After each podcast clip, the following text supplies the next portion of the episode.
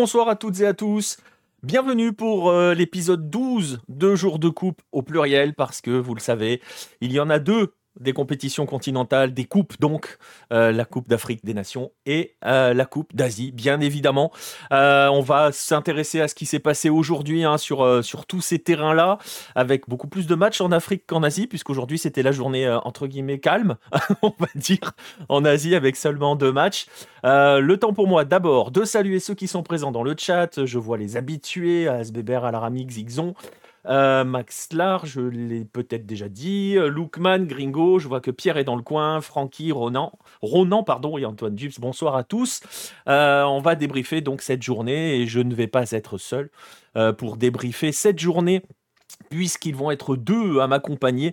le premier, eh ben, c'est par lui qu'on commencera d'ailleurs. L'asiatique de service. je suis sûr qu'il adore qu'on l'appelle comme ça. Monsieur Kylian Besson. Salut Kylian bonsoir, bonsoir à l'asiatique. Euh, ouais. L'asiatique de Saint-Etienne, quoi. T'inquiète pas, je suis l'Argentin de Rennes. oui. Mais bon, c'est pas grave, t'es es, l'asiatique, voilà. Voilà, je suis l'asiatique. Voilà, la prochaine fois, je, la prochaine fois, je te présenterai euh, en japonais. Euh, non, je préfère en ouzbek. Ah, alors, non, attends, mec, japonais, je pense que je peux le faire, mais ouzbek, non. Dommage. L'Argentin d'Argenteuil, ouais, c'est un peu ça. Et le deuxième qui va euh, nous, euh, nous euh, accompagner, lui pour le coup, je peux dire le Tunisien tunisien. le, Tunisien de, Paris. Mais de Paris, mais il est tunisien quand même pour le coup. voilà. Monsieur Letko, salut Letko.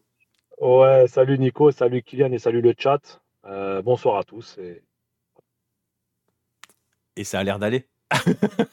Oui ou non, non, moi, bah écoute, aujourd'hui, aujourd'hui, au soir, tu es un homme soulagé. On en parlera tout à l'heure, mais je suis soulagé. Un peu comme euh, Nice Na en 2010 avec, avec l'équipe de France, quand la Coupe du Monde s'est terminée pour l'équipe de France après Nice Na, je pense que tout le monde a été soulagé. Et ben moi, c'est aujourd'hui, c'est la même chose. Ouais, on en parlera, on est quand même dans des circonstances différentes. Hein, euh, voilà, je, je, je, je, voilà. Mais, mais, oui, oui, on en parlera, on en parlera bien évidemment tout à l'heure. Bonsoir à Brett Sinclair, euh, qui est parmi nous. Eh ben, écoutez, vous savez quoi, on va y aller direct. On va commencer par débriefer cette journée. On va commencer par les premiers matchs de la journée, hein, tout simplement. On va y aller chronologiquement parce qu'en fait, je le disais, il y avait qu'un seul groupe qui jouait aujourd'hui. C'était en Asie, donc on va aller un peu sur la Coupe d'Asie. C'était le groupe du Japon. Alors, on le savait, on l'avait dit, tout était joué hein, concrètement euh, dans, ce groupe. Enfin, tout était joué, non. Euh, il y avait quand même la possibilité d'un accident, hein, Kylian.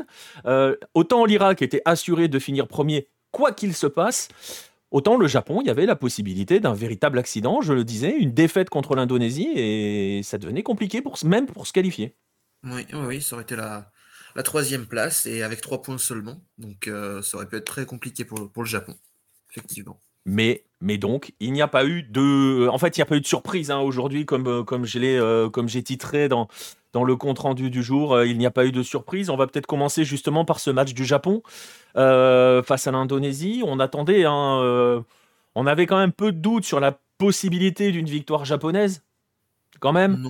mais on ne sait jamais, parce que les prestations du Japon jusqu'ici, c'était quand même pas dingue dingue. Il y a eu beaucoup de changements opéré par, euh, par, euh, par Moriyasu. Et euh, ça s'est imposé. Je sais pas si on peut dire qu'on est complètement rassuré par cette équipe japonaise.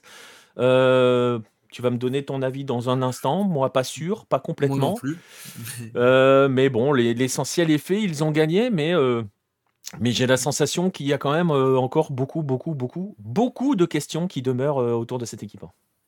Bah, je suis assez d'accord, surtout qu'on reviendra sur les buts, mais les trois buts au final, c'est trois erreurs indonésiennes. Globalement, enfin, il y, a quand même la construction derrière, mais au final, ce qui fait que ça rentre, c'est qu'il y a trois erreurs indonésiennes à chaque fois. Donc, euh, ça me pose un peu problème.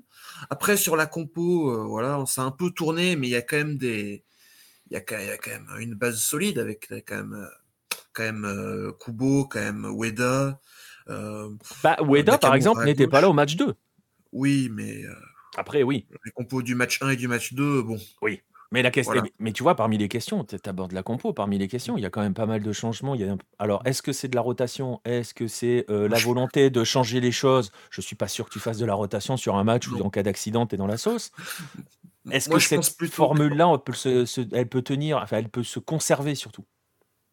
Moi, je pense plutôt qu'il y a certains joueurs qui auraient dû être titulaires dès le début, qui ne l'ont pas été, qui l'ont été aujourd'hui. Je pense à Machida, par exemple, en défense, Mhm. Mhm. qui était beaucoup plus solide aujourd'hui que, que euh, Taniguchi ne l'a été. C'est pas dur, hein. Oui, c'est pas, c'est pas dur, c'est pas dur, c'est vrai. Mais... Oh, oh. Ouais, bah écoute, on a le droit de, de tirer à balles réelles. Hein. Voilà. La présence aussi de Nakayama à gauche qui a fait beaucoup de bien par rapport à Hiroki Ito. Et puis euh, en, en attaque, euh, forcément, quand tu mets un buteur de métier qui a déjà prouvé en sélection, ça marche tout de suite mieux quand tu mets un ailier placé au buteur ou quand tu mets un gamin de 23 ans qui, joue sa première compétition avec le, pays. Bref. Ouais, ça revient, ça, va dans le sens de ce que dit Xixon aussi. Hein. Ueda est quand même le titulaire naturel. Oui. Euh, mais ça va lui faire du bien le doublé. Alors après, il y a aussi, tu le disais, hein, euh, tu le disais, ils, ont, ils sont aidés par des erreurs individuelles, des erreurs défensives et tout. Ils sont surtout aidés par le penalty dès la troisième minute, quoi. Oui, ouais, ouais, ouais. Une faute totalement stupide de Sans- Jordi Amat. Complètement idiote, complètement. Voilà. À l'image de son match, quelque part. Et à l'image du match des trois défenseurs centraux indonésiens, je peux même plutôt dire. Un match euh, avec des erreurs complètement stupides. Voilà, donc euh, Ueda qui trempe pas, qui ouvre le score, ça lui fait du bien. Derrière, on a pas mal dormi quand même, en première mi-temps, j'ai trouvé. Enfin, Ouais, plus qu'en deuxième. Ouais, la première mi-temps, c'est compliqué. hein. À un moment, tu as quand même eu cette frappe de Nakamura sur le poteau, où pareil, la défense indonésienne mal placée. Malheureusement, il la met sur le poteau alors que le but était grand ouvert. Bon, voilà. Et, euh, et puis, euh, attends, il, inter- il inter- il intervient quand le deuxième but? J'ai oublié. D'entrée de Euh, deuxième mi-temps. Ouais, entrée de deuxième mi-temps, c'est ça. Le, but, le deuxième but d'Ayase Ueda. Voilà, servi par, par Dohan. Euh, Enfin, servi par Dohan, oui, surtout pour que la défense indonésienne n'avait pas suivi, puisque tu avais Rido et, euh, et Amat au premier poteau sur, euh, ça devait être, euh, ça devait être Kubo. Et t'as Hubner qui regardait les tribunes, peut-être, je sais pas, il avait vu quelque chose Ah, il a dû voir un les truc. oiseaux. Ouais. Voilà. Du coup, bah, t'as Ueda tout seul au second poteau, euh, face au but, cette fois-ci. Alors c'est marrant. C'est marrant parce qu'au début, je me suis demandé si Kubo, quand il vient couper au premier poteau, ne fait pas exprès de rater la balle. Je me dis, oh, c'est trop fort s'il le fait exprès. Enfin, tu vois, tu sais, il pourrait faire une feinte en fait, parce qu'effectivement, ils sont deux sur lui. Et, euh, et en fait, non.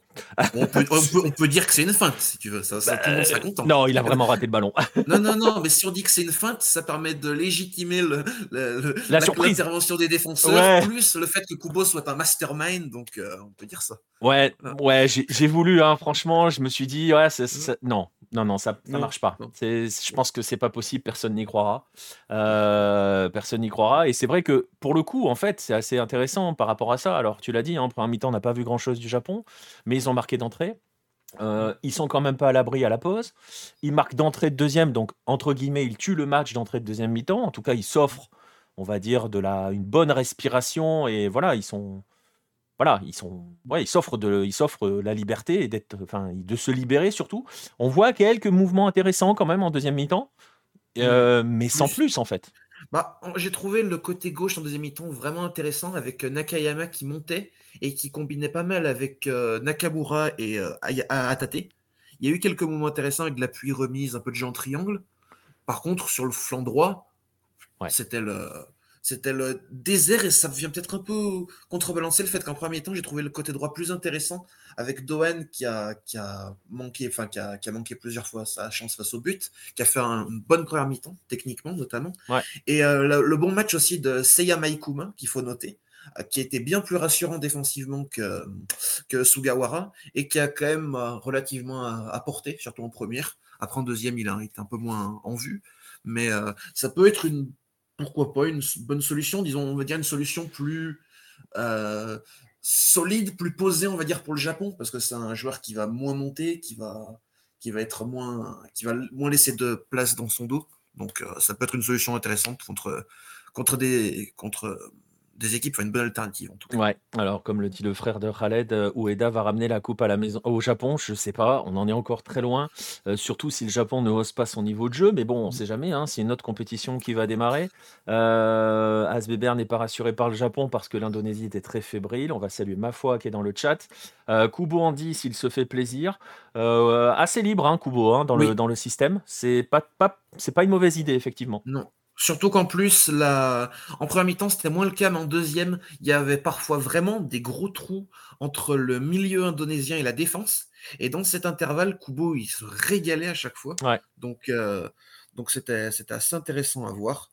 Et puis, bon, là, on parle des bonnes choses, mais il faut parler aussi des mauvaises choses, encore une fois. On va, les, Suzuki. On, va les, ouais, on va l'évoquer dans un instant. Je regardais deux, trois messages. Mmh. Euh, Xixon qui nous dit le pire, c'est que les Japonais, quand ils accélèrent et combinent, on sent, on sent que ça fait très mal. On a eu la sensation au premier match comme ça. Euh, mmh. que tu te le match face au Vietnam, déjà, on s'était dit Bon, ils sont largement au-dessus. Tu sens que s'ils ont envie, entre guillemets, de vraiment accélérer, ils peuvent faire mal. Mais en fait, la question qu'on va se poser, c'est est-ce qu'ils sont capables d'accélérer?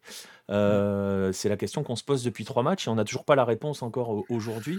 Mm. Euh, voilà, euh, Maikuma qui joue dans le club préféré de Kylian, nous dit Francky. Hein. Je ne réponds pas aux provocations. mais non, mais ça, c'est très bien le Cerezo.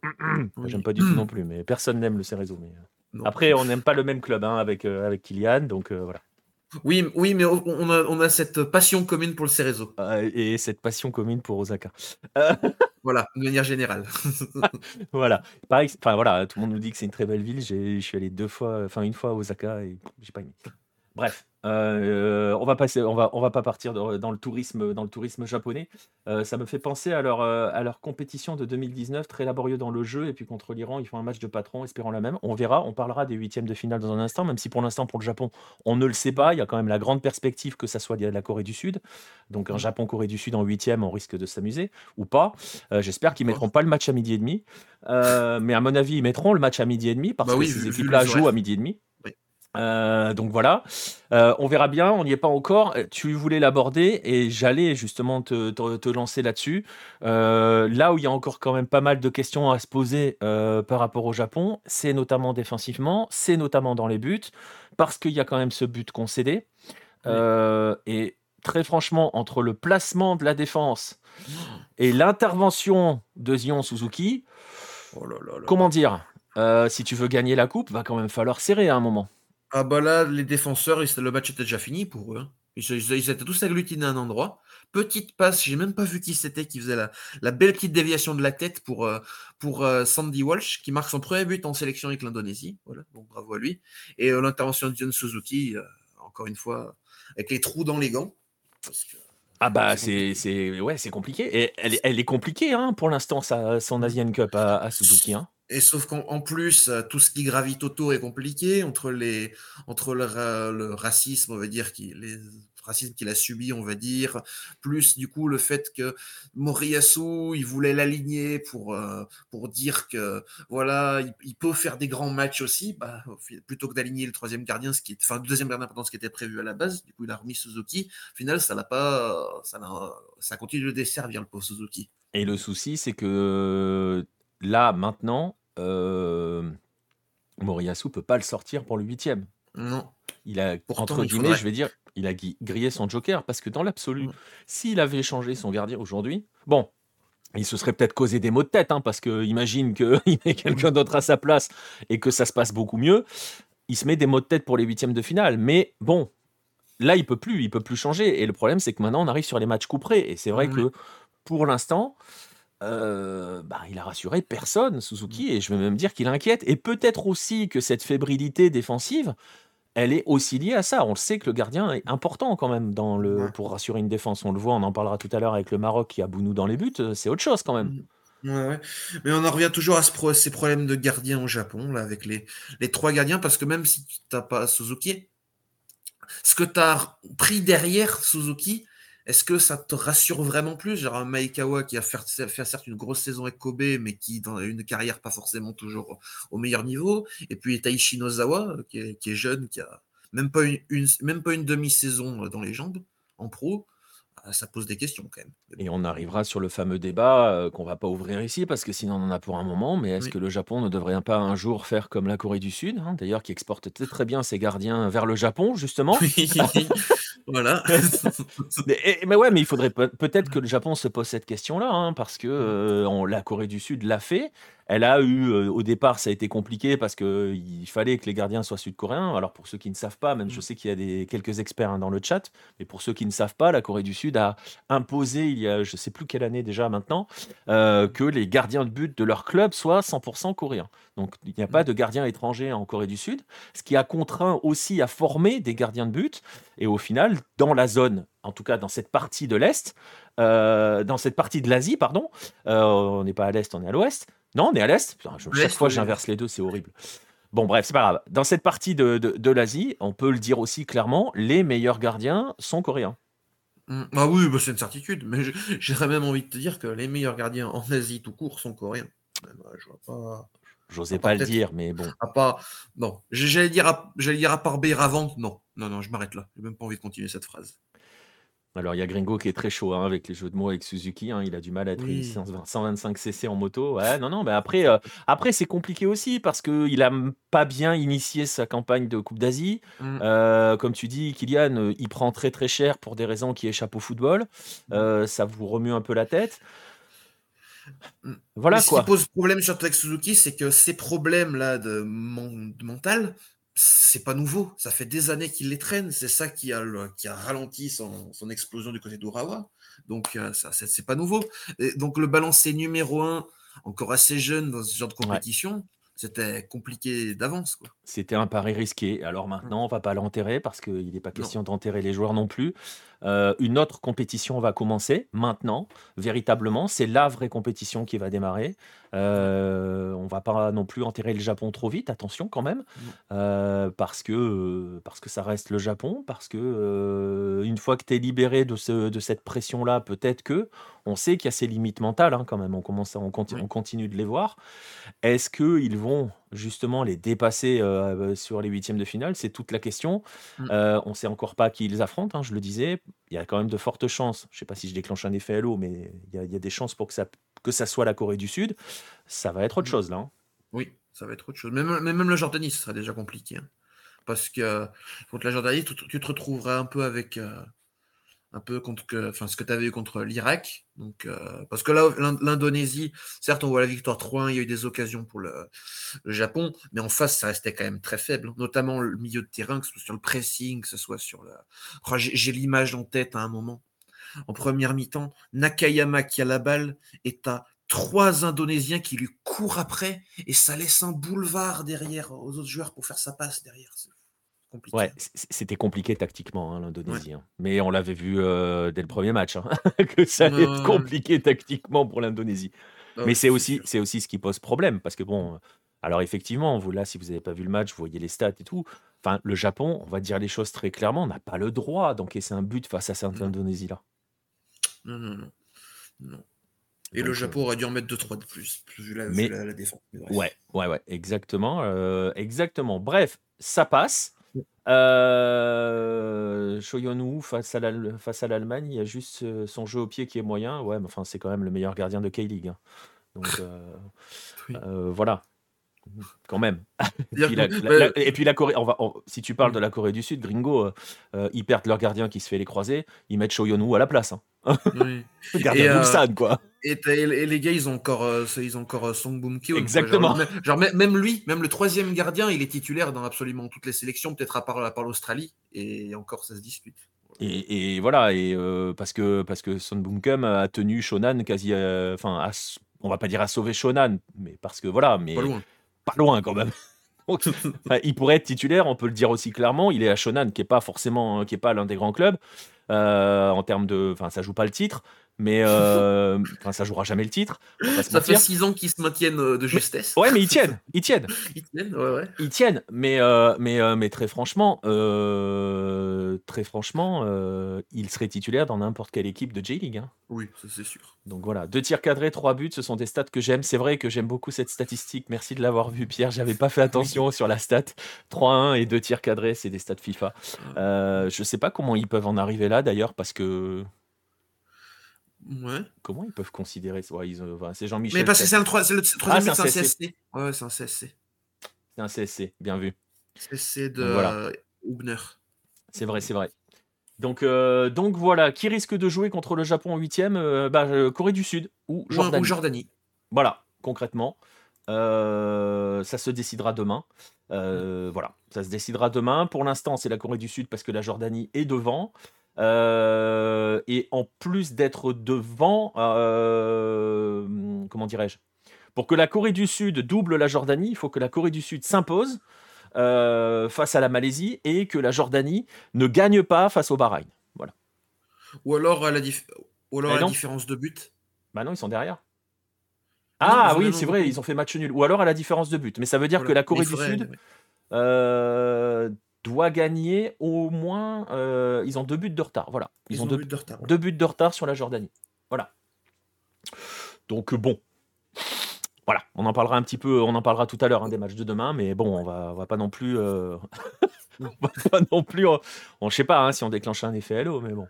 Euh, bref, hein, je sais pas, je pense pas quand même. L'autre match du groupe, c'était euh, un match qui n'avait pas d'enjeu.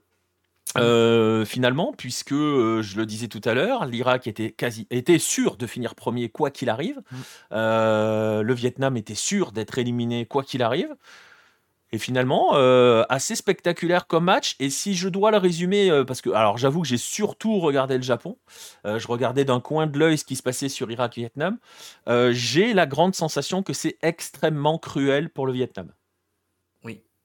Bah, le, ce match-là est cruel déjà, mais surtout le fait que le Vietnam termine à zéro point, c'est le plus cruel au final, parce que il y aura. Enfin, Contrairement aux autres équipes qui finissent à zéro point, ce Vietnam, il a vraiment montré beaucoup de choses. Donc, voilà. Mais bon, c'est malheureusement, il aura manqué beaucoup de choses, surtout défensivement. Mm. Très très compliqué défensivement encore aujourd'hui, avec euh, avec euh, le. Bon, faire chronologiquement. Donc le Vietnam qui ouvre le score sur euh, encore une fois un, début de match assez en, faveur de l'Irak certes, mais on, ne voyait pas grand chose. Et puis le Vietnam qui ouvre le score sur la chose qu'il préfère, les coups de pied arrêtés en euh, coup de pied arrêté, tiré par le jeune, euh, euh, j'ai oublié son nom, ça va me revenir, le Van Kangquat, le, jeune de 20 ans qui était aligné en pointe, parce que du coup, les deux équipes ont fait tourner, même le Vietnam. Et du coup, il tire son coup franc, et c'est... Oh, j'ai plus le nom. C'est le, le, défenseur Bui Hoang voilà, qui, qui marque. Donc le Vietnam ouvre le score. Sauf que juste après, euh, le passeur décisif prend carton rouge. Et ouais, et alors ce qu'il faut préciser, c'est que le but, il est marqué, mais genre ce qu'on dit généralement au meilleur moment, à 2-3 minutes de la pause. 3 minutes de la pause. Et genre juste après, sur l'engagement, un peu, un peu après, expulsion du, de l'attaquant vietnamien, du coup. Pour, euh, enfin, le jaune est logique. Il n'y a rien à dire. Hein, il met la semelle dans le dos de, dans le haut du dos de, je sais plus qui c'était, l'Irakien. Donc, euh, donc rouge logique, malheureusement. Ensuite, début de seconde période, on va dire que l'Irak aussi égalise au pire moment. Moins de deux minutes, corner et euh, but de. Oh putain, j'ai aucun buteur. De Rebin Solaka. Rebin Solaka, merci. Qui était, voilà. Ah, c'est sur une passe de l'excellentissime Ali Jassim. Voilà. Ali, Ali Jassim qui, enfin, qui était rentré à la mi-temps d'ailleurs avec euh, Ayman Hussein parce que euh, l'Irak avait mis l'équipe B avec notamment notamment Ahmed Ali qui joue du côté du FC Rouen qui est binational franco-irakien. Et donc, euh, et qui était au stade Briochin avant. Et, ouais, euh, et qui avait je l'avais commenté en national euh, avec son frère Zana. Ah, Zana, ouais, ouais, Il avait joué en Ligue 2 aussi, Zana. Ouais. Et enfin, franchement, les deux sont vraiment deux très très très bons joueurs mm. pour le coup. Ouais, ouais, ouais. Mais la fin, il a fait une première mi-temps pas trop mal. Après, l'Iran, l'Irak, oulala, ça y est, j'ai commencé à déclencher des conflits. Ah, ça y est, tu fais comme moi. Bien ah, joué. Fait Bienvenue au club. Voilà, l'Irak. on, est, eh, on est prêt pour le Iran-Irak. Hein. On est chaud. Hein. Oh là C'est terrible. Hein. Du coup, l'Irak en seconde période qui va du coup à 11 contre 10 augmenter un peu la, la cadence. Mais ça va quand même. Le Vietnam va quand même relativement bien tenir jusqu'à jusqu'à environ 70e avec un centre d'Ali Jassim qui a auparavant euh, dribble un peu sur son côté. Euh, qui voilà, qui régale et qui centre pour Ayman Hussein, qui encore qui prend du coup son dessus sur euh, son vis-à-vis. Et pour l'anecdote, le défenseur qui s'est fait bouffer du coup sur l'égalisation et qui se refait bouffer, c'est le même. C'est un, c'est un défenseur du coup qui n'avait pas joué les deux premiers matchs et on comprend pourquoi du coup. Voilà. Après, euh, après très franchement, euh, ne pas se faire bouffer par Ayman Hussein. Ouais, mais. Voilà. C'était quatre quand même autour de Hussein. Hein. on est d'accord, hein, mais, euh, mais on est d'accord, mais euh, on l'avait déjà dit, hein, on en avait parlé avec Khaled. Euh, Ayman Hussein, c'est un taureau, hein, c'est un buffle, le mec. c'est, pour moi, c'est le Bunja irakien, donc joueur incroyable. Ouais, ouais, ouais. Entre temps, après, il y a Nguyen Kwangai qui rentre au passage, voilà, qui, qui aura qui, aura, qui était juste à présent transparent sur les deux premiers matchs, le peu qu'il a joué. Et, voilà. et ensuite, un peu après le but, Youssef Amin qui se fait bien tacler comme il faut par, euh, par euh, Bui Huang, donc penalty, que, euh, qui va malheureusement être mis sur, sur le poteau, sur le poteau gauche, par, enfin, poteau droit du gardien, par Hussein. Heureusement parce que le gardien n'était pas plongé de bon côté. Ah D'ailleurs, je sais pas si tu as vu sur le plongeon du gardien, Philippe Nguyen, c'est un très bon goal, mais il, avait, il commençait déjà à partir sur la gauche avant que ça commence. C'est l'école, c'est l'école Hugo Lloris. Ah vraiment l'école Hugo Lloris. Hein. Ouais, il est parti, il est parti hier en fait. il est parti la veille du match sur son côté. Et... on, parlait tout à l'heure de première grande compétition compliquée pour Zion Suzuki, pour Philippe Nguyen, c'est pareil. Hein. Ça a été compliqué. Hein. Ouais. Mais bon, voilà, du coup, pas, pas de penalty. Ça profite, à, ça profite au Vietnam qui égalise, du coup, derrière. Euh, avec, euh, avec un des défenseurs, je sais plus, qui reste un peu haut et qui va combiner avec euh, Kwangai, du coup, qui marque son seul but de la compétition pour dire qu'il était là, parce que c'est vrai qu'on aurait pu l'oublier sinon, vu, qu'il vu son, vu son état de forme, c'est bah, compliqué. On l'avait oublié d'ailleurs. Oui, oui, oui. Ah non, mais il était le, son niveau là, c'est quand même terrible. Hein, c'est censé être un des, un des piliers de la sélection, mais depuis son retour à Pau, c'est compliqué. Hein. Depuis son retour de Pau, c'est compliqué. Bref. Et puis pour finir, après en fin de match, euh, une faute du latéral, du, piston gauche, euh, du piston gauche vietnamien, qui accroche encore une fois Youssef Amin, qui aura donc concédé, enfin qui aura obtenu pardon deux pénalties. Et cette fois-ci, euh, Hussein le tire bien. Ouais. Il marque un nouveau doublé. Donc 5 buts en 3 matchs pour Ayman Hussein, largement meilleur buteur devant devant Ayase Weda et l'autre, je sais plus qui c'est. Bah, c'est Afif. Afif, voilà. Afif et Weda à 3 et Hussein à 5, du coup. Et aussi, autre stat, l'Irak finit donc co-meilleur buteur des poules pour l'instant, avant les deux matchs de demain. Pour l'instant, il est co-meilleur buteur des poules avec le Japon, 8 buts chacun. Et pour la première fois de son histoire, l'Irak remporte ses trois matchs de groupe. Ah, c'est vrai aussi, je n'avais pas noté ça. Ah ouais, c'est, euh, un truc assez incroyable. Euh, Brett, euh, pour la question sur le Sud-Americano, on le fait après l'émission on va se poser devant Pérou-Argentine. Euh, je ne sais plus quelle, chaîne c'est. Euh, voilà. Il y a des chances pour qu'on partage des liens parce que euh, jusqu'ici, ils étaient aussi diffusés sur YouTube. Pas par des canaux officiels, mais comme c'est sur YouTube, on partagera le lien, mais on en parlera, un petit, après. Et j'avais vu ta question hein, sur l'Uruguay. On en parlera après, l'émission. On passera au pré-olympico. On fera une petite pause. Et ensuite, on lancera le pré-olympico pour suivre euh, Argentine-Pérou. Euh, et, on parlera de tout ça. Euh, on parlera de tout ça si tu veux bien, juste après minuit. Parce que là, l'émission, voilà, on, va essayer de, stopper vers minuit. On va la faire plus courte que d'habitude parce qu'aussi on n'avait pas 55 matchs en Asie. Donc, et en Afrique, on n'a pas regardé les 4 matchs parce que forcément ça joue en même temps et il y en avait deux vraiment qui étaient au-dessus. Donc, euh, donc voilà. Du coup, peut-on peut dire que l'Irak est outsider numéro 1 maintenant? Après, on l'a déjà dit, hein, euh, c'était notre outsider principal. Euh, on peut dire qu'ils ont confirmé leur statut d'outsider concrètement. Oui. On va attendre de voir aussi ce que propose la Jordanie demain, mais ça, on va dire les deux outsiders principaux et pour l'instant. Enfin, en tout cas, c'est ce que j'avais coché. Les deux tiennent leur rang pour l'instant. Et l'Irak et l'Irak prendra euh, le troisième du groupe E ou le troisième du groupe F, si j'ai bien vu.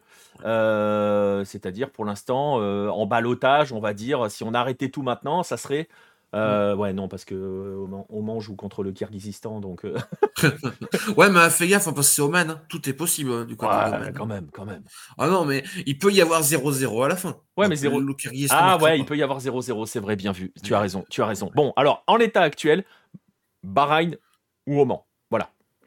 Donc euh, pour, euh, pour l'Irak, mais c'est vrai que euh, donc voilà, il joue qui l'Ouzbékistan? L'Ouzbékistan, l'Ouzbékistan, je vérifie. pour l'instant, on ne sait pas. Ils vont jouer le deuxième du groupe F, donc on ne sait pas. Ça va être Oman ou la Thaïlande. Sûrement la Thaïlande. Tu vois la Thaïlande prendre des points face à l'Arabie Saoudite? Oui, parce que l'Arabie Saoudite va mettre l'équipe Z, comme C'est vrai. Et il y a moyen de faire un 0-0 aussi. ça arrange tout le monde le 0-0 demain, en fait. Donc, ouais, ouais, il y a moyen que ça reste comme ça aussi, parce qu'en gros, concrètement, euh, pour les matchs de demain, euh, il y a trois points de retard pour Oman euh, par rapport à la Thaïlande. Donc, un point suffit à la Thaïlande pour assurer sa deuxième place. Voilà. Et comme l'Arabie Saoudite a besoin que d'un point pour assurer sa première place. Oui. Voilà. Et comme l'Arabie Saoudite, même quand elle n'a pas besoin d'assurer, elle n'est pas ultra convaincante. C'est-à-dire que même en, jouant, même en jouant au max, je suis même pas sûr que ça gagne. même euh, en étant. Voilà, c'est ça. Euh, que je vous affiche quand même, voilà, je vous affiche juste le classement du groupe D, le classement définitif de ce groupe D. effectivement, comme le disait Kylian, bah, c'est un peu triste de voir ce Vietnam avec zéro point. Ils ont raté, ils ont perdu le match qu'il fallait pas perdre en fait, hein, concrètement, celui mm. face à l'Indonésie. Malheureusement pour eux, parce que sinon, ben ouais, c'est euh, ouais, je pense que vraiment ce qu'on disait tout à l'heure, le mot cruel, euh, ça s'adapte bien au, parcours du Vietnam. Mmh. Après, ouais, ça, après, ça aurait été compliqué, surtout euh, les absents, beaucoup trop d'absents malheureusement pour espérer, quelque chose. Et puis, je trouve que ça a quand même, pour, ce Vietnam, je trouve que ça a quand même beaucoup progressé par rapport au match de, de l'automne 2023, il y a quelques mois. Donc, donc c'est prometteur pour la suite. Puis on verra pour la prochaine AFF Cup. Peut-être que là, et puis, il n'y a, pas de raison, il y a pas de raison à ce qu'ils jettent tout à la poubelle après la compétition. On espère. Normalement, ça devrait. Euh, enfin, je pense que Troussier va rester aussi. Hein, donc, oui, oui, euh, mais c'est ce qui était prévu par, apparemment par la Fédé. Euh, Troussier, on va voir, ils veulent voir jusqu'à où ça peut aller pour les qualifs à la CDM 2026 avec Troussier. Donc, voilà. voilà. Donc, on verra pour, pour le Vietnam. Mais c'est vrai que c'est peut-être Enfin, c'est certainement l'équipe à zéro point la plus encourageante. c'est sûr, par rapport à l'Inde. Il n'y a pas photo hein, par rapport à l'Inde et la Chine. non, la Chine n'a pas zéro. tu vois, plus la... deux points. Mais par rapport à l'Inde ou à Hong Kong ou à potentiellement euh, la Malaisie ou, et, le Kyrgyzstan, euh, bon, ils sont quand même bien au-dessus, hein, normalement, les Vietnamiens. Ouais. Mais bon, enfin, en tout cas, ils sortent avec des choses beaucoup plus intéressantes en ayant montré des choses un petit peu plus euh, intéressantes. Voilà, il y a eu une réponse pour euh, Brett Sinclair euh, pour, le, pré-olympico. On va regarder rapidement ce qui nous attend demain, même si on l'a déjà un petit peu évoqué, Kylian. Alors, à midi 20, midi 30, Corée du Sud, Malaisie et Jordanie, Bahreïn. Est-ce qu'on conseille aux gens de manger avant le match? Non. Parce que. Je pense euh, qu'un Jordanie-Bahreïn, ça peut faire quelque chose. Jordanie-Bahreïn peut être spectaculaire. Euh, pourquoi? Parce que. Euh, bon, on va dire les choses dans l'ordre. Corée du Sud, Malaisie, la Malaisie est out, donc elle ne joue plus rien.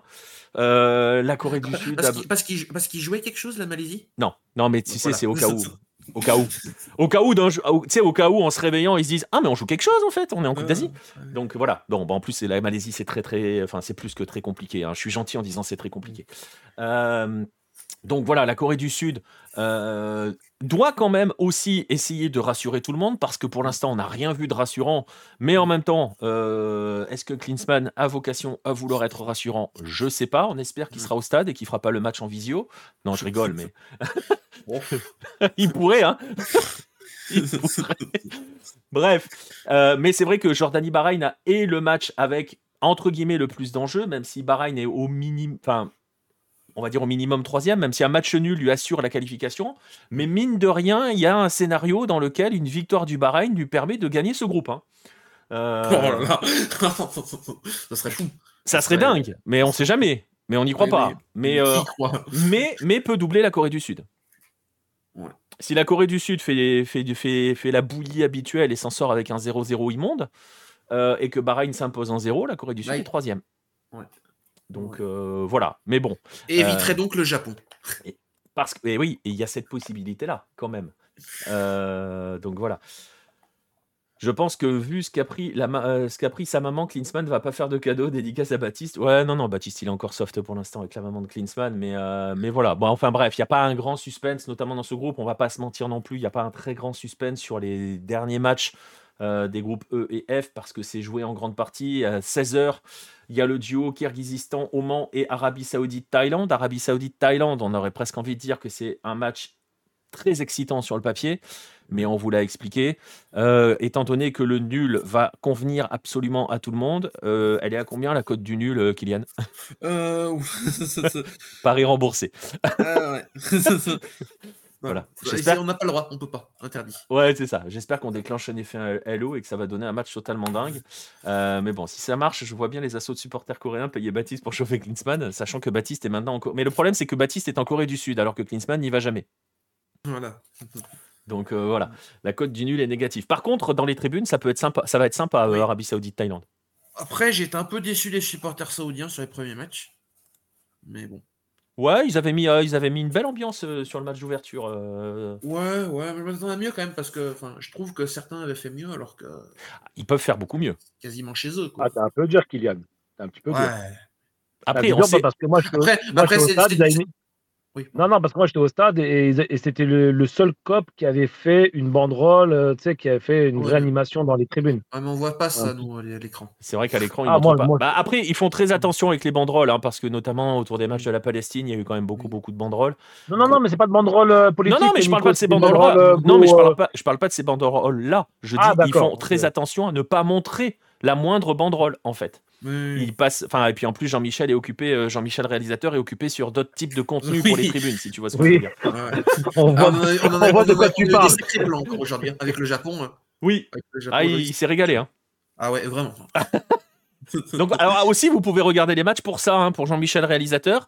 Euh, voilà, si vos hormones vous travaillent un petit peu, euh, vous pouvez, euh, vous pouvez comme Jean-Michel réalisateur regarder les matchs pour ça. Il y aura de, voilà, il y a, il y a de quoi s'amuser un petit peu. On voit un peu moins de femmes quand même.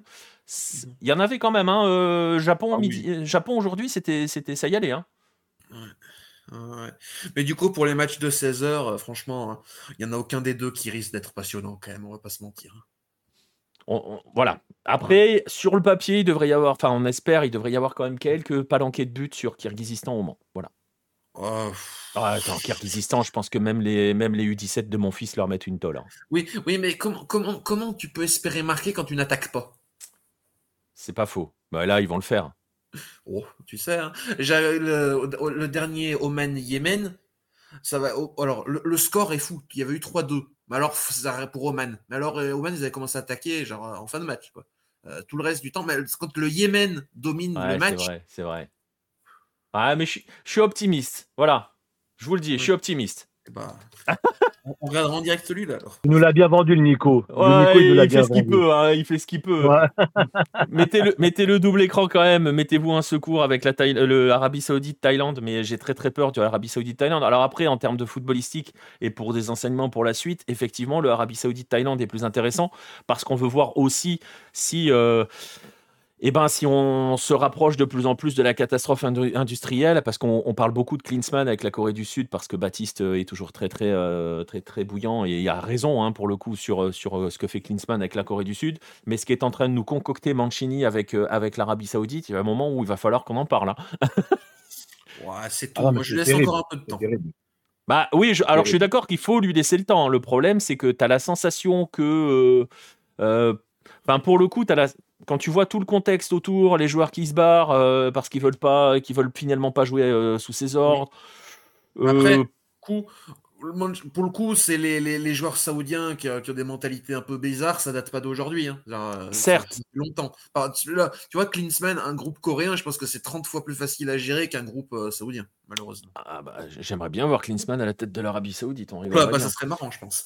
Je pense, je pense qu'il ferait pas beaucoup les trucs en, en visio. mais. mais voilà, mais en tout cas, euh, ouais, il y a quand même. Je suis d'accord qu'il faut laisser aussi du temps à Mancini parce qu'il n'est pas là depuis trois siècles, mais ça peut, ça peut partir en sucette hein, euh, concrètement, hein, l'Arabie Saoudite aussi. Ça sera peut-être le euh, seul truc divertissant qu'on verra avec l'Arabie. Donc voilà, c'est pour ça. Il y a, y, a, y a, un potentiel accident. Il est, il est censé être le, meilleur match, mais pour le coup, il y a deux équipes en, enclines au poignet de main et au pacte de non-agression. Oui, oui, le Arabie ah oui. Thaïlande. Ah, en, plus, pour le coup, vu le contexte dans les deux pays autour, autour des deux sélections, euh, les poignées de main sont plus que favorables. Ah oui, oui, oui. Donc, euh, donc voilà. Mais en tout cas, l'avantage, c'est que demain soir, quand on débriefera un peu ces matchs, ou beaucoup, hein, parce que si ça se trouve, on n'est pas à l'abri euh, d'un truc fou, euh, on aura le tableau complet des huitièmes de finale et du coup on pourra véritablement se poser sur ces huitièmes de finale euh, euh, et, voilà et essayer d'analyser pour entrer dans un autre type de compétition parce qu'on va entrer dans un autre type de compétition. donc voilà, pas de victoire thaïlandaise, c'est Madame Pang qui va être contente. Son compte en banque, oui, exactement, à la et, et, sa, et, sa, future place à la tête de la Fédé aussi. Oh, bah, de toute façon, je pense qu'elle va y aller tranquillou. Hein. Ouais, on sait pas, hein. tout est possible. Hmm. Hâte qu'elle retourne à la Fédé et que Ishii se fasse virer et remplacer par Paul King. On verra. Ça ferait plaisir à, ça ferait plaisir à Jonathan, ça. Ah, ça ferait plaisir à moi aussi, d'ailleurs. bah, on en parlera. Je, je, sais pas, j'ai pas regardé dans le planning si Joe était là demain, mais généralement il est là les soirs J'ai vu personne demain. T'as vu personne demain? Bon, bah voilà, peut-être qu'il sera pas là. On verra. On verra s'il vient nous donner du baume au cœur avec la Thaïlande. Il a toujours un peu de mal depuis qu'il y est. Mais on verra, on verra. Voilà, pour l'Asie, euh, voilà ce qu'il faut à peu près retenir hein, de la journée. Euh, et, puis, euh, et puis la suite demain. Et demain, on aura le tableau des huitièmes de finale. On va passer donc à l'Afrique avec forcément les dénouements qui intéressaient. C'était un marrant hein, parce qu'il y avait des groupes qui étaient forcément intéressés directement, mais c'était peut-être la journée qui intéressait le plus les Ivoiriens puisque c'était leur dernière chance de se qualifier et au final, eh ben, ils sont qualifiés. Donc tous les. Le miracle a eu lieu. Le miracle a eu lieu, Nico. Ouais, mais au final, tu t'aperçois que ben, tous les commentaires euh, et les explosions qui sont arrivées derrière euh, pour la Côte d'Ivoire, et eh ben, c'est la fameuse question qu'on se posait l'autre jour. Dans quel état va être cette sélection maintenant, après tout ce qui s'est passé avec Gassé qui a été viré et Mers qui prend euh, Finalement, la Côte d'Ivoire est toujours là. Alors, elle va se manger un gros, gros aux ogres en huitième de finale. On va en parler dans un instant. Et on va parler un petit peu des huitièmes de finale qui nous attendent, mais on va revenir un petit mmh. peu aussi sur ce qui s'est passé aujourd'hui. Et puis comme tu as ou comme tu as comme je t'ai entendu parler, on va commencer par ta Tunisie, euh, mon cher Khaled. Euh, bon, on savait que le match s'annonçait difficile parce que euh, parce que c'était l'Afrique du Sud, parce que la Tunisie avait bon vraiment raté son premier match, avait montré des choses un petit peu plus intéressantes face au Mali, mais pendant une mi-temps, parce qu'après ça avait été très compliqué physiquement. là, Bon, il y a 0-0, élimination de la Tunisie, c'est un... Voilà, c'était... Tu vas me dire, et Farouk aurait dit presque pareil, que c'était pratiquement prévisible, euh, cette histoire. Euh, j'ai pas la sensation que pour le coup physiquement ils aient, ils souffert aujourd'hui euh, les Tunisiens. J'ai pas vu de baisse physique. J'ai vu une équipe qui a eu qui a joué et c'était un peu le cas en, première mi-temps. je sais pas ce que tu en as pensé, mais cette sensation que les deux avaient peur, avaient peur de l'accident. Donc ça s'est quand même beaucoup regardé en première mi-temps. Et, euh, et c'est surtout, euh, c'est ce qu'on disait un petit peu en off, euh, Khaled, j'ai la sensation surtout que le problème de la Tunisie, c'est son impuissance en fait. Ah, alors attends, parce que j'ai oublié un truc. Attends, attends, tu vas pouvoir y aller. Vas-y, vas-y, Khaled. J'avais oublié d'activer le son. Ça marche, pas de souci. La censure, tout de suite, la censure. Euh, oui, non, non, non, tu as, relevé plusieurs, euh, plusieurs euh, leviers qui, expliquent tout ça et qui expliquent la situation de la sélection tunisienne. Alors oui, il y a beaucoup de défaillances, il y a beaucoup de, points négatifs à relever de cette équipe tunisienne qui, comme tu l'as très bien dit, qui manque de talent, simplement, qui manque de talent offensif. Défensivement, comme on dit souvent, et c'est dans, notre, ADN de savoir défendre. Ça, on le sait, on est formé pour, on forme nos joueurs pour ça, et on a une culture de, la défense euh, Catenaccio euh, bah, bah, qui, se perdure euh, par, génération. Mais le problème, c'est que tu formes très peu de joueurs offensifs. Tu as très peu de joueurs offensifs qui sont capables de, de te créer des belles, situations qui peuvent euh, te ramener des buts. Aujourd'hui, on l'a vu. On a vu. Euh, j'ai consolé hier mes amis euh, algériens, mes collègues de travail, etc., que je leur ai dit que demain, on vous rejoint dans l'avion. C'est ce qui s'est passé. Donc, je ne suis pas surpris parce que c'est une équipe qui n'a plus d'âme.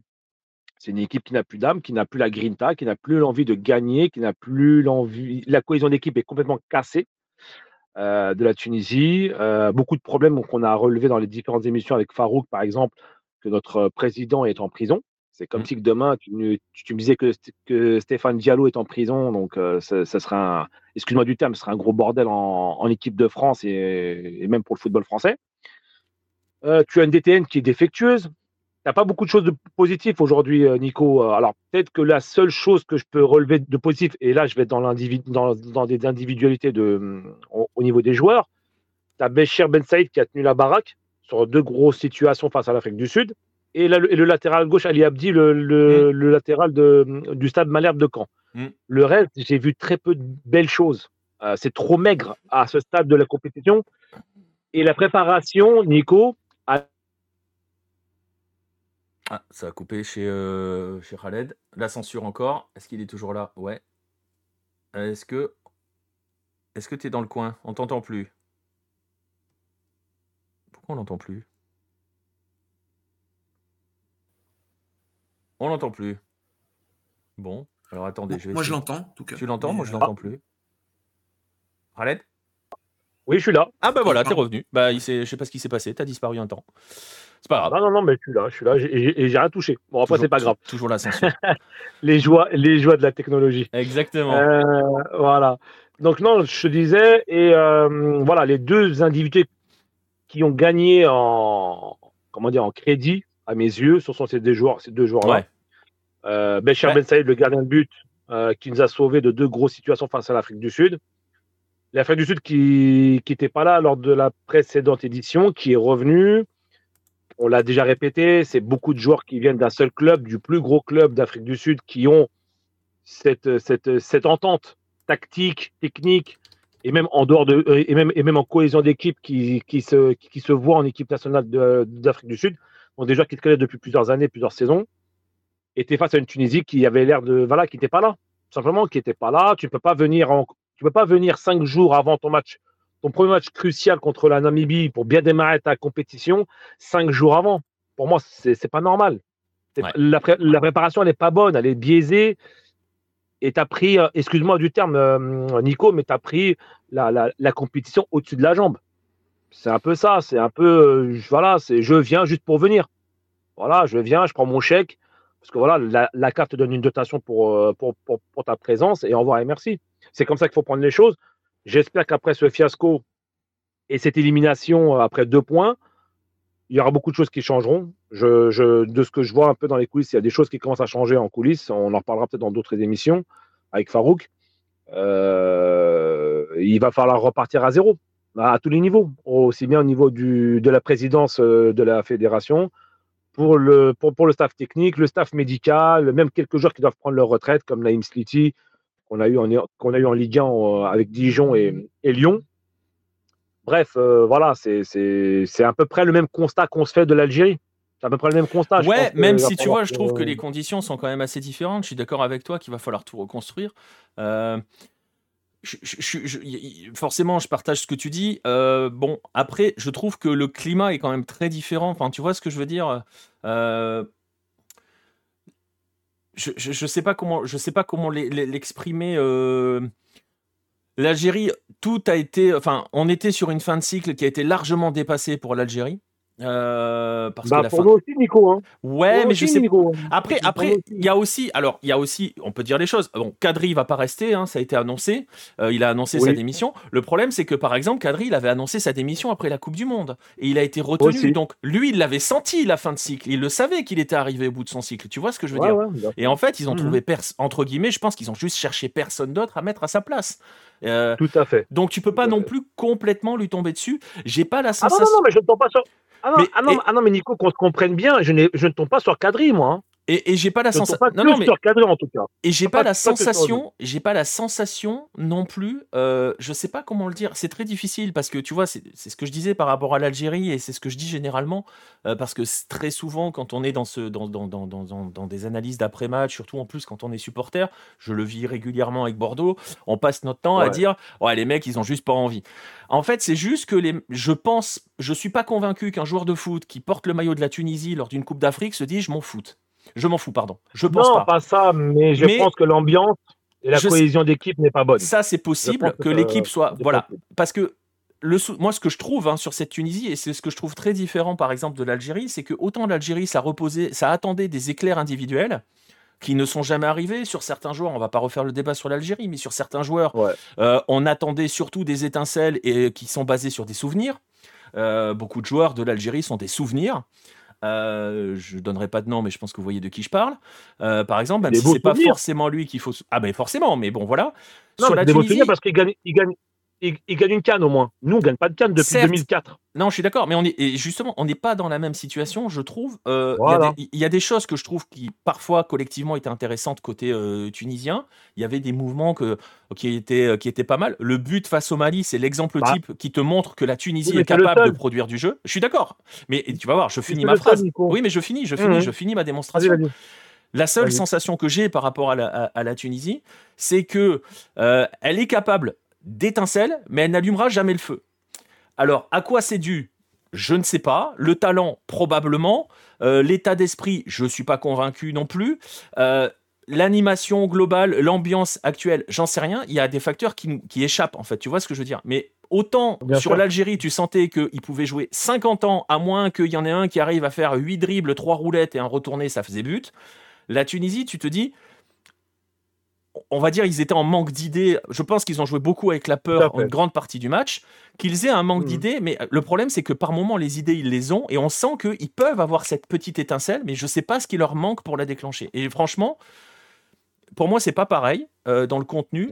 Après, il faut pas oublier non plus que c'était l'Afrique du Sud en face. On s'était posé la question de savoir si l'Afrique du Sud était capable de, entre guillemets, fermer le jeu pour placer des contres. C'est exactement ce qu'elle a fait. Je pense que la Tunisie avait un petit peu peur aussi et que les quelques contres qui ont été quand même assez, enfin hyper dangereux, les ont bien calmés. Et, voilà, est-ce que on doit reprocher aux Tunisiens de ne pas avoir tenté euh, all-in sur la fin de match? Très clairement.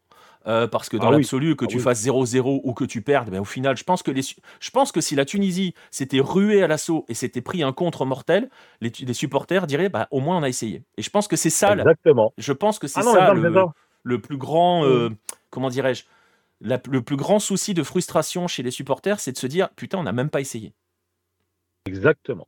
Tu as, as, développé tout ce que tout le sentiment que j'ai que j'ai ce soir, c'est que tu n'as pas forcément essayé. Il n'y a pas eu de révolte, quoi. Comme je te l'ai dit en off, Nico, au moins, au moins hier, le Cameroun, alors d'accord, ils ont eu des circonstances euh, qui ont joué à leur faveur, des contres favorables, tout ce que tu veux, il n'y a pas de problème.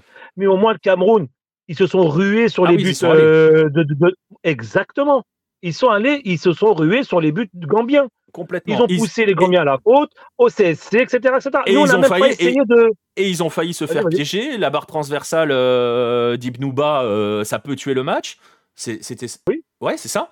Euh, mais ils ont essayé. Non, non, je pense que tu Ah non, je confonds, je me trompe. C'est l'Algérie qui se prend une barre transversale d'Ibnouba, pardon. Ouais, c'est ça. Euh, ils ont essayé. Je suis d'accord. Trop, trop, de matchs. Ouais, on regarde trop de matchs, ça y est, on finit par les mêler, tout ça, c'est n'importe quoi. Exactement. Non, mais bref, pour revenir à tout ça, et comme tu l'as très bien décrit, Nico, et je n'ai pas besoin d'en rajouter, voilà, c'est ce manque d'idées, ce marasme, c'est tu trouves qu'on est voilà, les joueurs sont un peu amorphes, il y a très peu de révolte, il y a très peu de joueurs qui ont cette cette grinta qui avant nous caractérisait. Maintenant, on n'a même plus cette petite flamme, cette, cette, cette envie d'aller vers l'avant, cette envie de, de, se faire mal ensemble. Là, même Laïdouni, à, l'image de Laïdouni, Ilyes Skiri, qui étaient nos, nos deux métronomes euh, devant la défense, et qui, est, euh, qui, était là, cette, cette, cette paire qui, qui, qui permettait de récupérer beaucoup de ballons et de distribuer vite pour nos ailiers et, pour nos attaquants, bah même eux, ils sont, ils sont passés complètement à travers de leur compétition, mais complètement à travers. Et moi, je te jure, aujourd'hui, Nico, et je vais peut-être m'arrêter là pour ce soir, mais je suis très inquiet pour les qualifications Cannes 2026. Pourquoi? Parce qu'on va rencontrer la, Guinée équatoriale et la Namibie. Ouais. Bah, Alors là, tu vois, tu vos, deux, vos, deux meilleurs amis, concrètement. Aujourd'hui, oui. Voilà. Mais voilà, mais tu t'aperçois. Euh, et tu vois la, la, mmh. la difficulté de l'analyse, et on va finir là-dessus. Euh, la difficulté de l'analyse, c'est qu'au final, la Tunisie, dans l'absolu, n'a raté véritablement qu'un match, c'est le premier. Euh, façon de parler, hein, je mets des guillemets sur n'a raté qu'un match par rapport à tout ce qu'on vient de dire avant. parce que cette, cette analyse-là, bon, c'est facile de raisonner avec des si, mais si la hiérarchie avait été respectée face à la Namibie et que la Tunisie avait battu la Namibie, bah, la, Tunisie serait qualifiée ce soir. Oui, oui, mais bon, comme tu as dit, euh, avec, avec des si, on, refait le mandat. Mais oui. Voilà, exactement. Mais voilà, quoi. C'est, Mais je suis très content pour la Namibie. Voilà, je suis très content. C'est, leur... c'est, historique. Euh, le peuple namibien doit être content aujourd'hui, doit fêter ça. Et je suis vraiment content pour eux. Même, même pour l'Afrique du Sud qui a, qui a mangé son pain noir pendant, pendant, pendant des années, des années, qui avait un, qui avait une belle génération dans les, dans les années fin 90 qui gagnent leur canne en 96 face à nous d'ailleurs. Et qui ont, eu un gros, un gros passage à vide et qui là revient et, se requalifie, etc. Donc c'est bien. Tant mieux. En tout cas, c'est ceux qui méritent qui passent. Et nous, on ne méritait pas. Ah bah, il faut dire les choses, on ne méritait pas. De toute façon, on va le rappeler à chaque fois, hein, quand il y a des groupes avec des classements, je veux dire, c'est implacable. Nico, hein. le pire, mais, le, Nico, le pire, et après je te, je te laisse, c'est qu'en plus, même, même, même en étant meilleur troisième, on ne passe pas. C'est ça le pire du pire. C'est que même en étant, comme, comme, comme tu le dis si bien, dans un petit peu l'école des fans où tout le monde a un cadeau, même nous, le cadeau, on ne l'a pas eu. non, c'est vrai, c'est vrai, ouais, tu passes même pas troisième. ouais, ouais. Même, pas, même pas troisième. C'est ça, ça qui est malheureux, mais en tout cas, bravo à tout le monde. Et bravo à la Côte d'Ivoire d'ailleurs qui passe par. On verra ça. Eh ben, on va en parler tout de suite justement. Bravo à la Côte d'Ivoire et justement, on va en parler tout de suite parce que on va surtout parler, euh, on va surtout parler du Maroc. Donc voilà. Hein, euh, Nico, de toute façon, je vous laisse. Ouais. Et passez tous une bonne soirée. Ça marche. Merci. je, continue à vous écouter bien sûr. ça marche. Merci bien. bah voilà justement. Salut, salut. On va enchaîner, on va enchaîner avec justement le l'autre, bah, le grand écart, hein, mine de rien, entre la Tunisie et le Maroc parce que.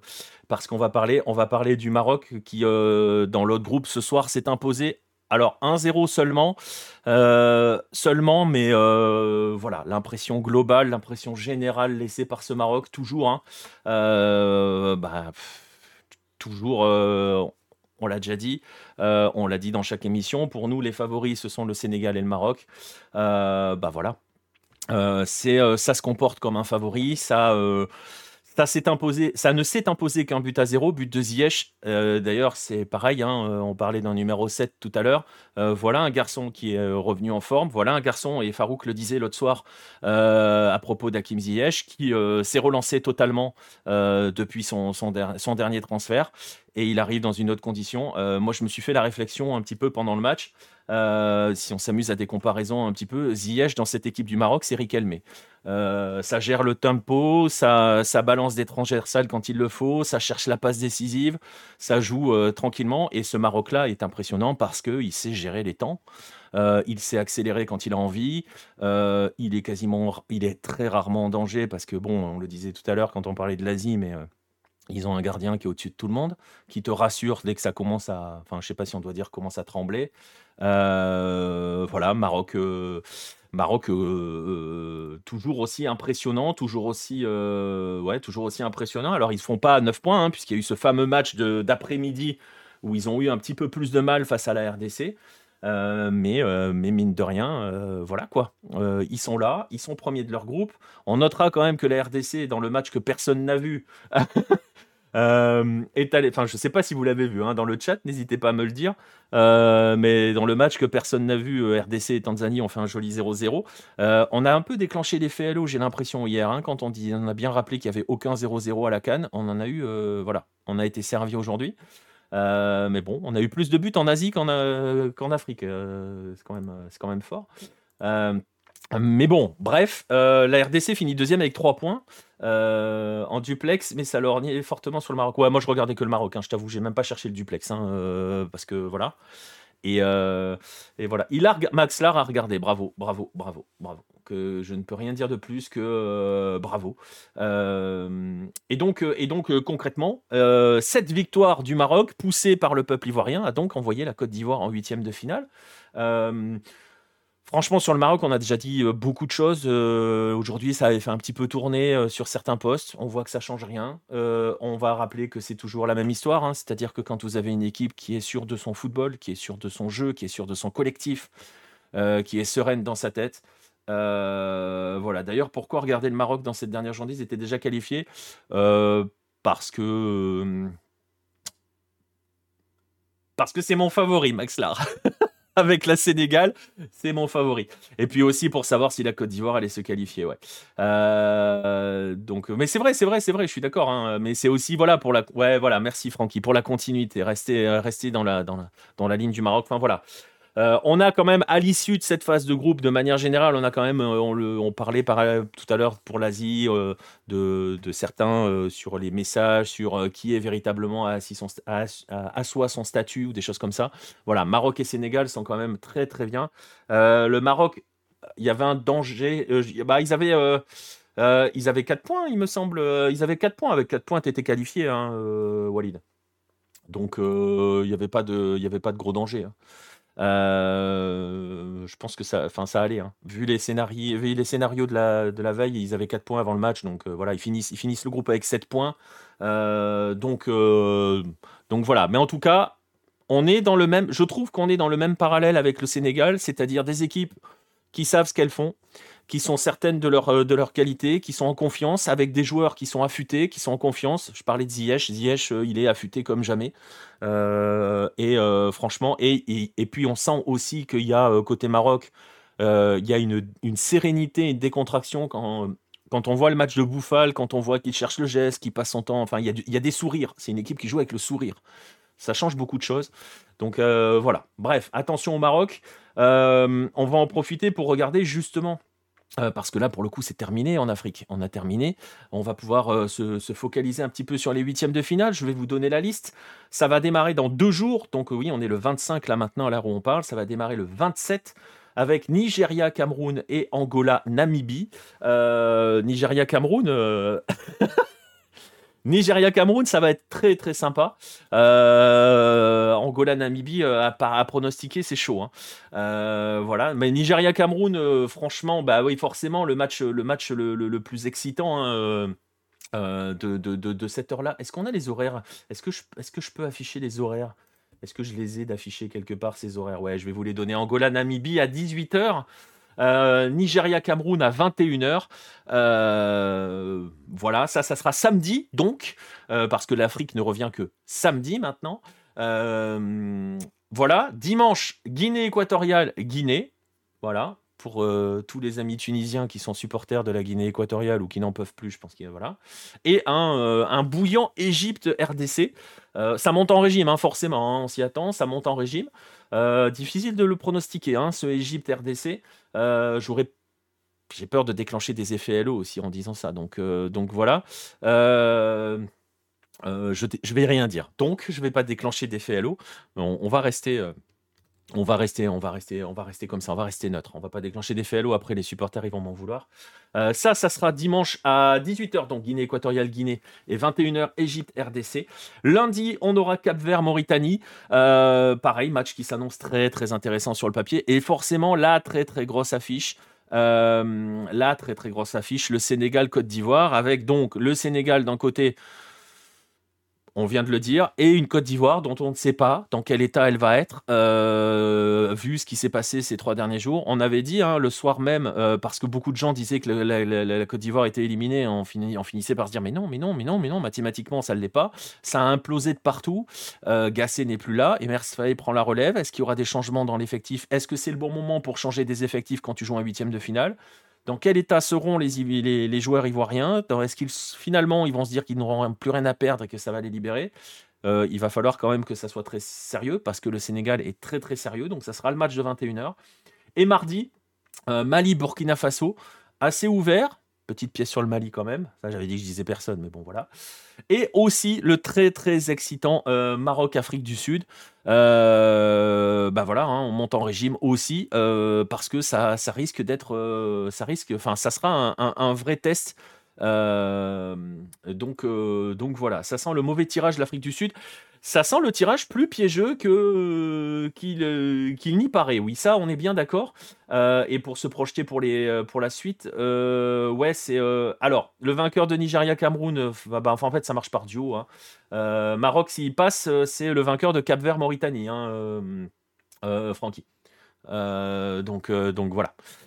Voilà, les réponses, on les aura samedi euh, pour l'Afrique. Euh, voilà, on va avoir une journée demain qui sera entièrement dédié à l'Asie. Donc on pourra tranquillement débriefer la journée, enfin la journée demain, aujourd'hui, hein, puisqu'il est minuit passé.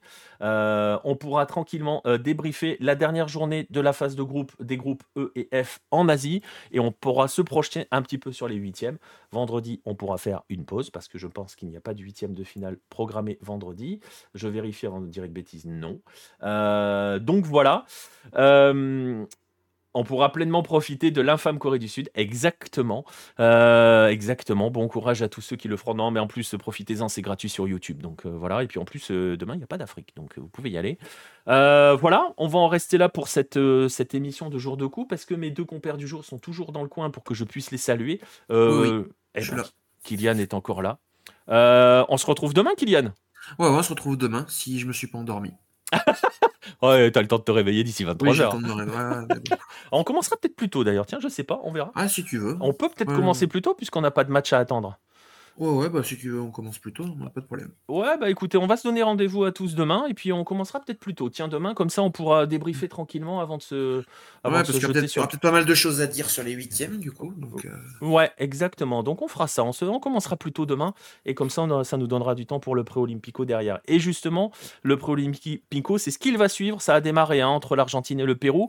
Le Machine Ball, hein, c'est maintenant. On va s'y mettre dans je, vais rendre l'antenne et 2-3 minutes après, je relance pour, euh, pour pouvoir le temps de préparer, euh, de préparer 2-3 images. Je vais remercier tous ceux qui étaient présents dans le chat, comme d'habitude. Toujours un plaisir de vous lire et d'interagir avec nous. Merci à ceux qui regardent euh, cette émission en replay ou qui l'écoutent en replay, puisqu'elle est disponible sur les plateformes de podcast. Suivez-nous sur les réseaux sociaux, venez sur notre Discord, abonnez-vous à nos chaînes si vous le pouvez et si vous le voulez. Euh, et donc vérifier demain, je, communiquerai.